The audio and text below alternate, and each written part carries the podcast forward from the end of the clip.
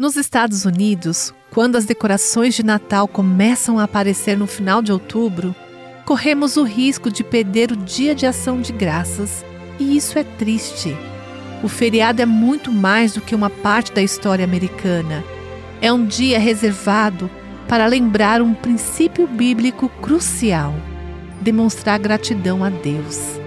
Minha amiga Barbara Riney queria que seus filhos se lembrassem do significado deste feriado quando eram jovens. Em nosso país, é tão fácil para as crianças crescerem reclamando e resmungando, falando o tempo todo sobre o que não têm e o que estão perdendo.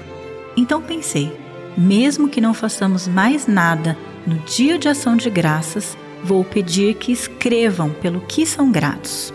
Espero que você tenha algumas tradições que ajudem a focar o dia de ação de graças no princípio encontrado em 1 Tessalonicenses Agradeça em todas as circunstâncias.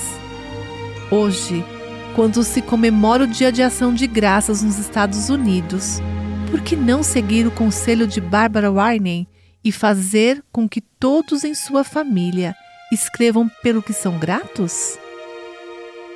Você ouviu Buscando a Deus com a Viva Nossos Corações.